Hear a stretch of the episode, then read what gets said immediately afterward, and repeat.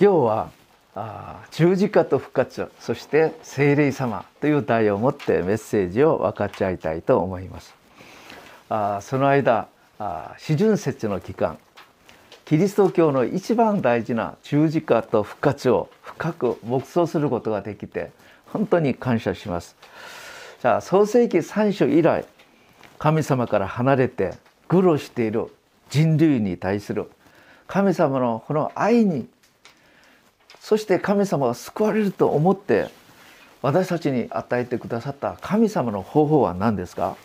これが十字架と復活なんです。十字架と復活という意味は死んだら生きるということです。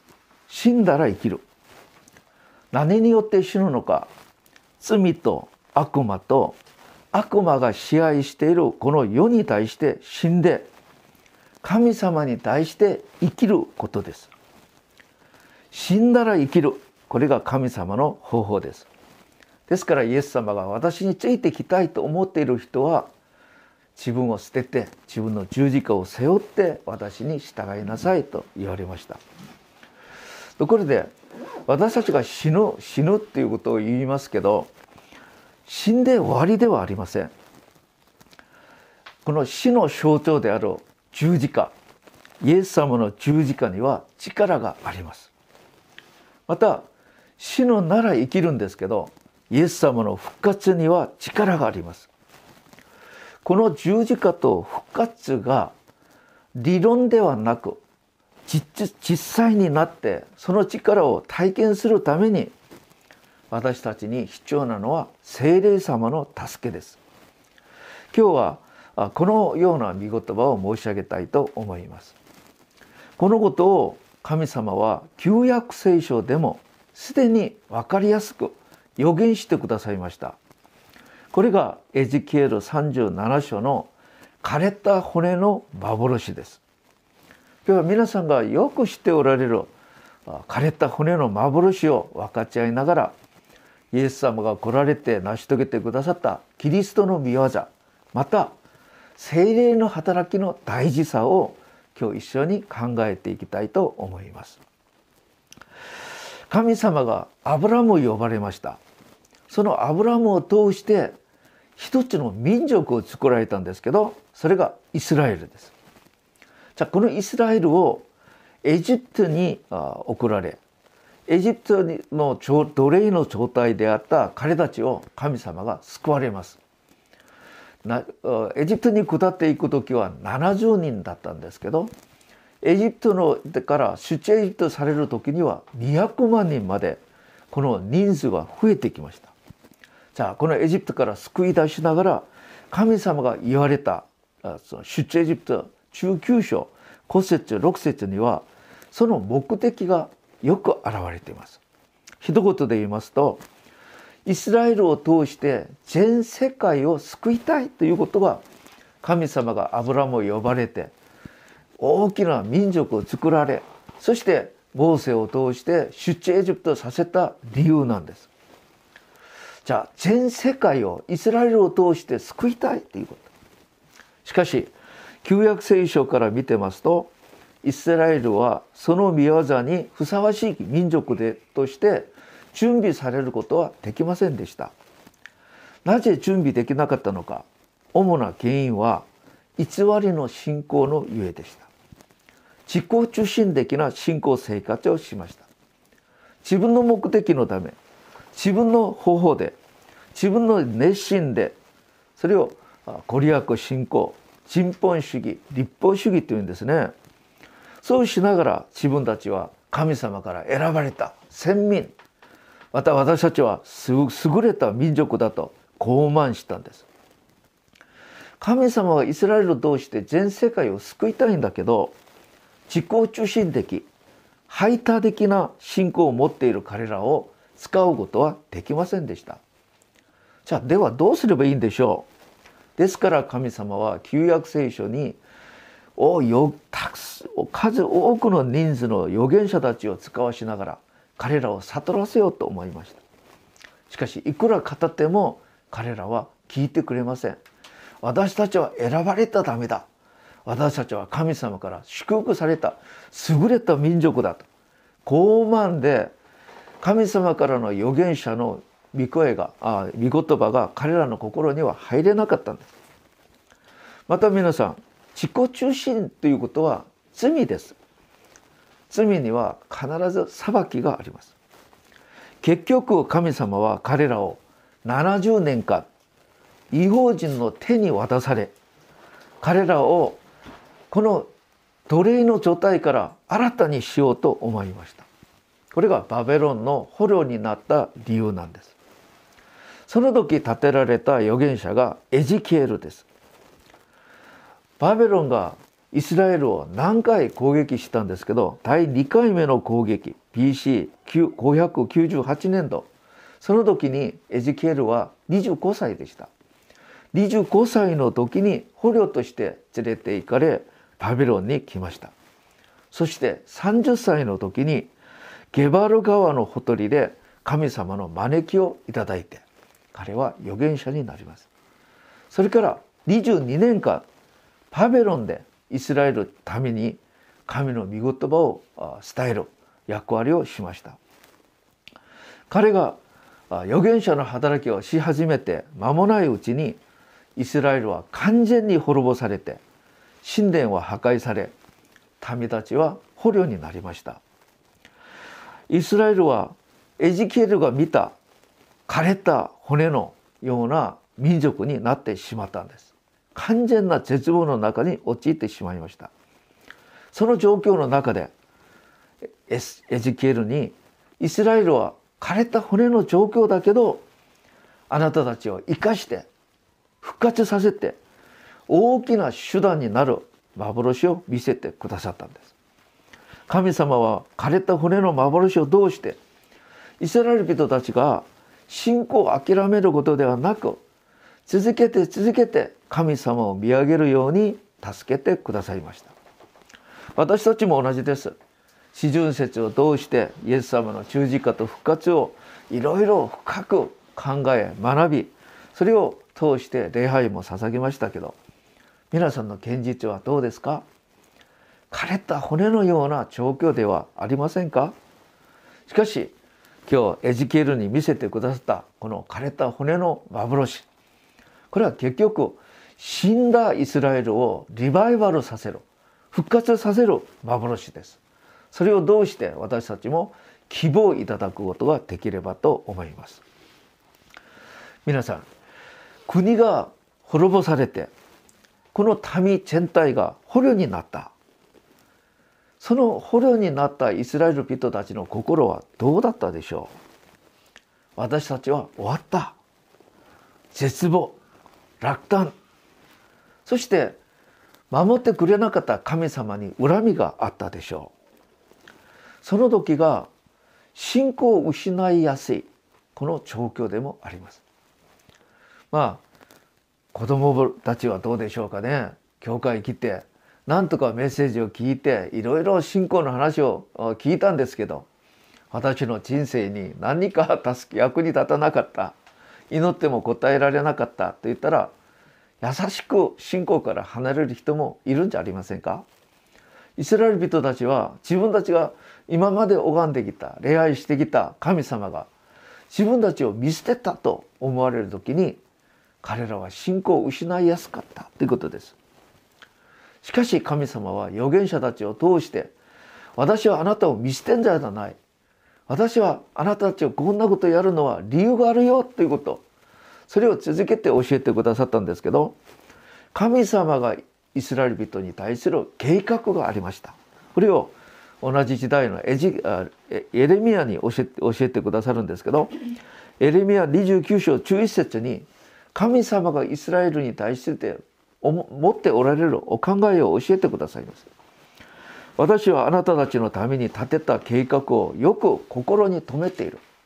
私はあなたたちのための私の思いがしっかりあるよということを教えるんです。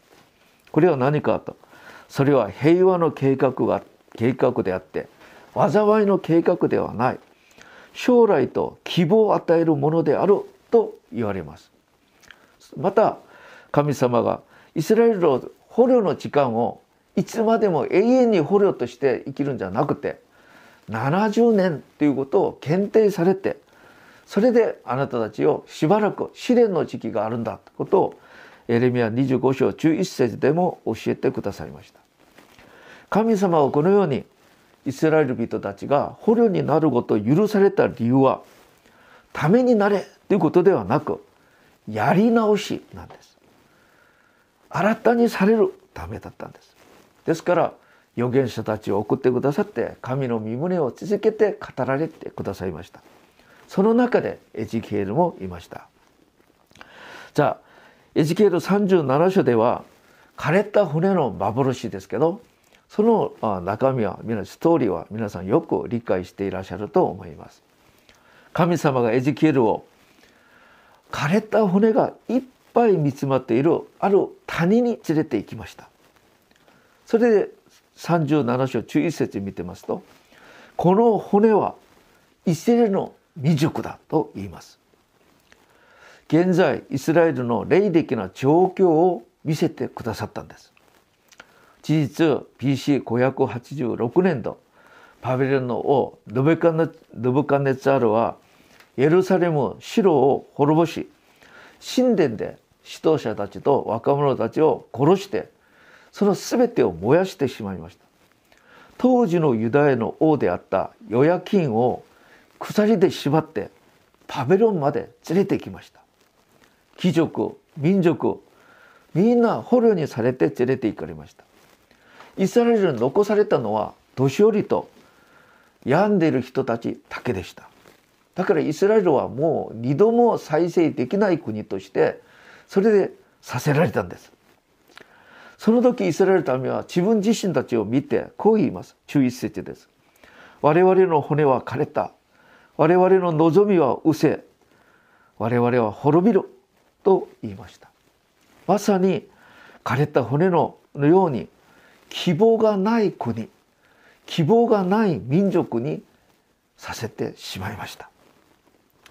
その時神様はエジケールにこう言われます。エジケール37章3節です。人の子よこれらの骨は生き返ることができるかと聞かれます。さあもし皆さんに言われたら皆さんどう思いますか？現実を見て絶対生き返ることはできませんと言うべきでしょう。その時エジケールはこう言います。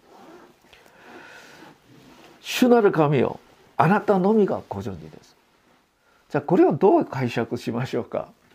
あなたのみがご存知です。これはあなたがこのイスラエル人を生かすことはできます。あなたがご存知です。という意味です。皆さん神様がこれができるかと思った時絶対無理ですと言われる人は神様は使えることができないでしょう。あなたならできます。あなたが働いてください。なんとか我が民をあなたが救ってくださいという願いを持っている人を神様が使われるでしょう。ぜひとも希望を失うことがないようにお願いします。じゃあそのようなエジケールに神様はこう言われます。37章4節です。そこで主は私に言われた。これらの骨に骨に向かって予言し彼らに言いなさい。枯れた骨よ主の言葉を聞け。じゃあここで主の言葉これを今私たちに例えられるとこれは十字架と復活の福音です。その十字架と福音復活の福音を伝えたらお反応があります。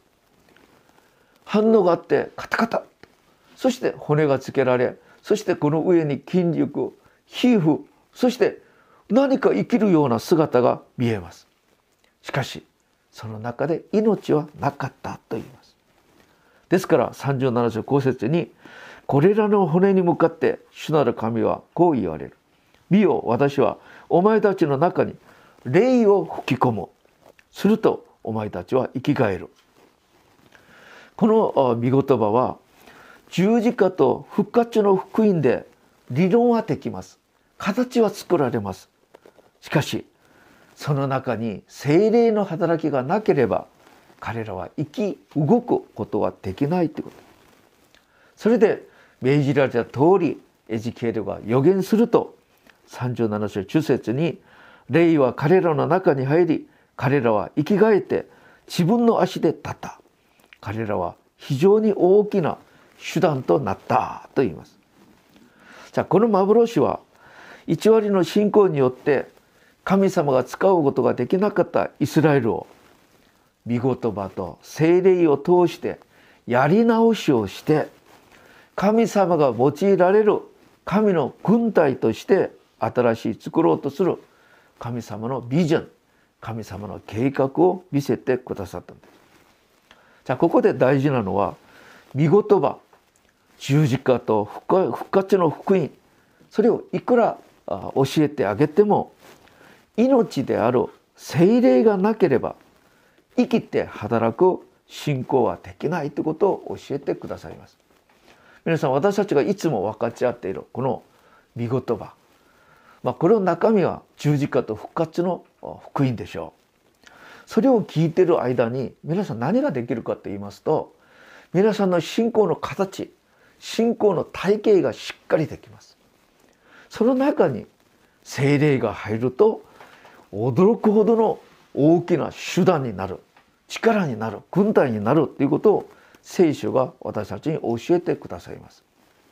じゃあここで体的にはしっかりしているんですけどその中で命がない力がないそれをどのように説明するかその精霊の働きの大事さをどのように説明するかということです。神様はイザヤ40章31節にこう言われます。主に望みを置く人は新たな力を得わしのように翼を張って登る走っても弱ることなく歩いても疲れない。じゃあここで主に望みを置く人はわしのように翼を張って登る。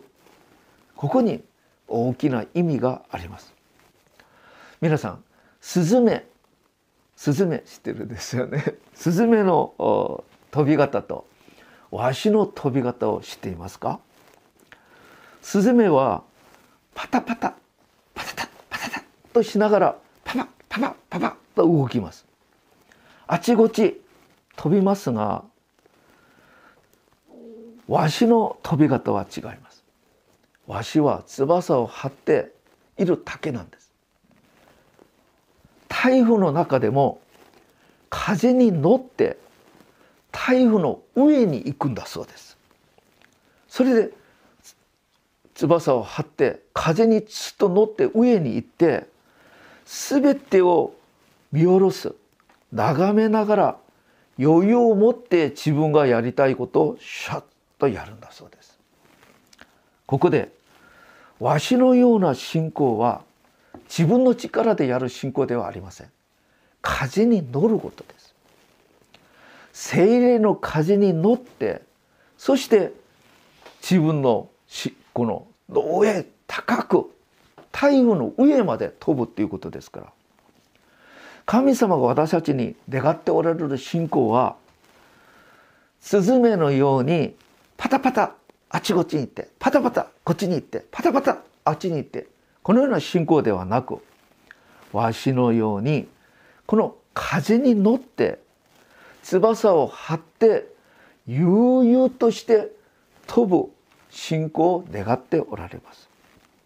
じゃあここでイエス様が来られて成し遂げてくださった十字架と復活十字架によって聖霊様が来るようになりました皆さん罪ある人は聖霊を受け取ることはできませんイエス様が十字架の知性によって罪を清く洗ってくださったから清くなった心に聖霊様が来るようになったってことはカラディア3章14節の御言葉ですまさに十字架と復活そして来られた聖霊様が私たちにわしのような信仰を与えてくださるこの働きです。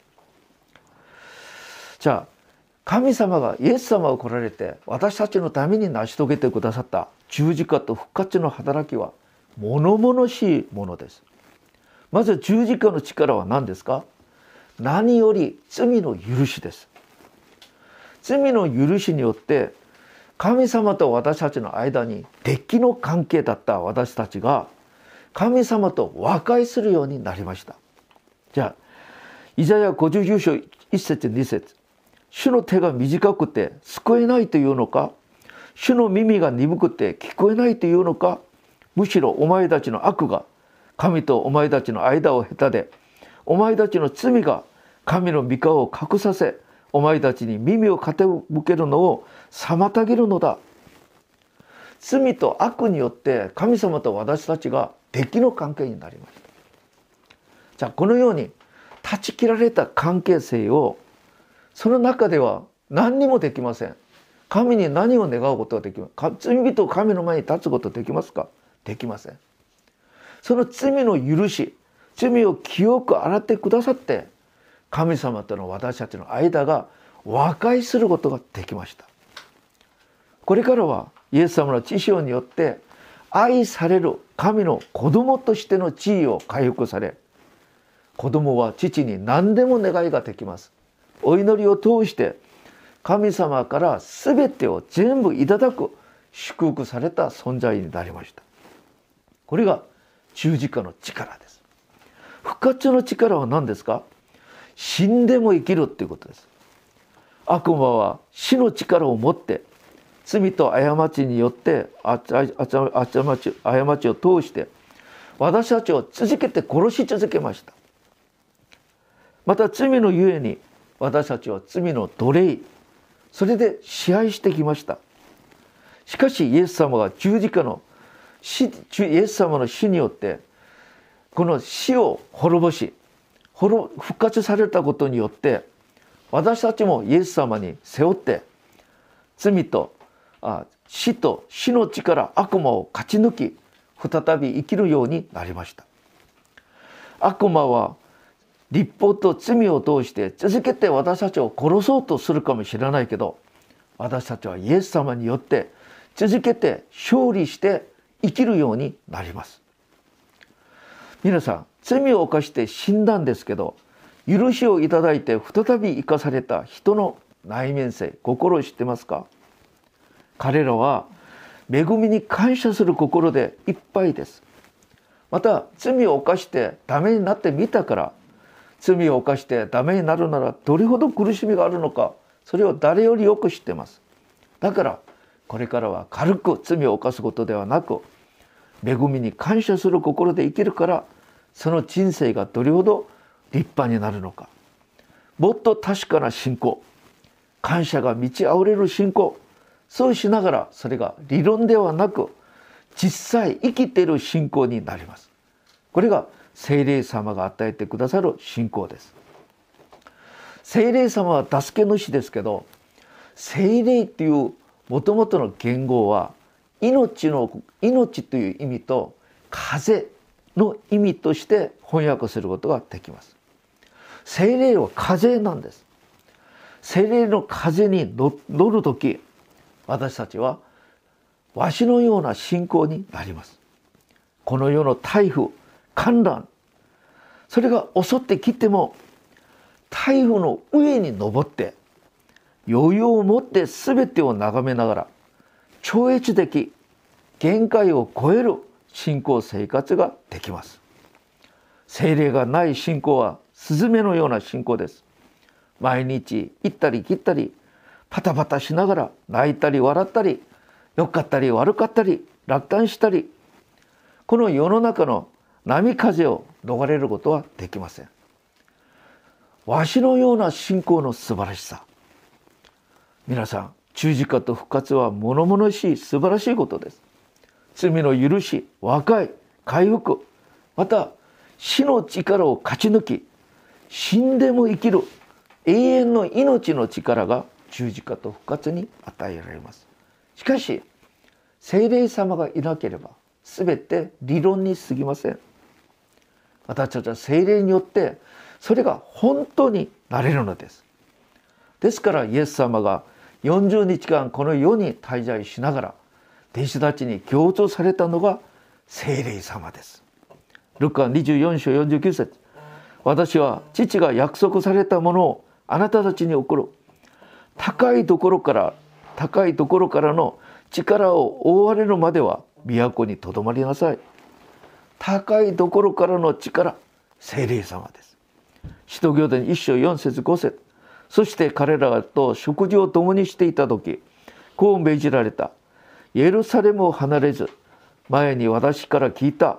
父の約束されたものを待ちなさい。父の約束されたものは精霊です。ヨハネは水でバプテスマを施したがあなた方は間もなく精霊によるバプテスマを授けられることになるあなたたちの上に精霊が下るとあなたたちは力を受けるそしてエルサレムばかりではなくユダヤサマリアの全土また地の果てに至るまで私の証人となるこの聖霊様は大事ですけど私たちは聖霊様をどのように待ち望みますか？これは祈りなんです。ですから使徒行伝一章14節彼らは皆婦人たちやイエスの母マリアまたイエスの兄弟と心を合わせて熱心に祈っていた。またルカの福音書ではイエス様はこう言われます。ルカの11章9節からです。そこで私に言っておこう。私は言っておこう。求めなさい。そうすれば与えられる。探しなさい。そうすれば見つかる。門を叩きなさい。そうすれば開かれる。13節。このようにあなた方が悪いものでありながらも自分の子供には良いものを与えてくれることを知っている。まして天の父は求めるものに精霊を与えてくださらないか。と言います。私たちの教会が準備しているのは新しい皮袋は新しい新しいブドウ酒は新しい皮袋にということで回復とリバイバルです。最後の時信徒たちを生かし地の果てにまで福音を伝えるために新しい皮袋その新しい皮袋は約束された聖霊を受けるための私たちができることです。ところが皆さんこう思われたなかったんですか？私たちはずっと十字架の福音を勉強してますけど何か目に見えることがないんじゃないかと皆さん思われるかもしれません。それは皆さんの信仰の形を作ることです。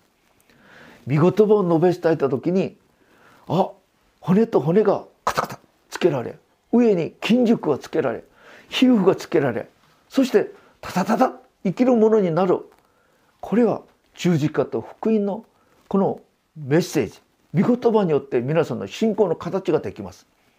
信仰の形ができた上聖霊様が吹き込むと生きた大きな手段となったと言われるように私たちが今十字架の福音によって今信仰の形はよくできてます。じゃあこれから大事なのは何でしょうか？聖霊様です。命の力命の生き聖霊様です。私たちに聖霊の力が吹き込むと私たちは生きて働く神の大きな軍人と兵士になると信じます。今まで私たちが学んだ十字架と福音の復活の福音をもっと確かに使いましょう。覚えていきましょう。これから精霊の力強いこの息が私たちの中で教会の中で吹き込まれるようにこれから私たちは祈っていきましょう。精霊の風が吹き込むとスズメのような信仰ではなくわしのような信仰になることを信じます。今日枯れた船の幻は私たちに見言葉の大事さとこの上にさらに精霊の働きの大事さを教えてくださいます。それをいただいた時私たちはわしのような素晴らしい信仰になるでしょう。ぜひともぜひとも聖霊様来てください。期待します。来てください聖霊様。その心で私たちはこの4月5月をずっと準備して聖霊のこう来臨を私たちは準備していきたいと思います。お祈りいたします。主よ私たち今まで十字架の福音を熱心に学びました。それを覚えさせてくださった神様ありがとうございます。これから大事なのは精霊の働きです。どうかどうか精霊様来てください。見言葉上精霊の力によって私たちはわしのように台風の上に登って全てを眺めながら主に用いられる私たちにならせてください。イエス様が十字架と復活として成し遂げてくださったこの素晴らしいことが精霊によって完成できるように私たちの中で働いてください。イエス様の皆を通してお祈りいたします。アメン。アメン。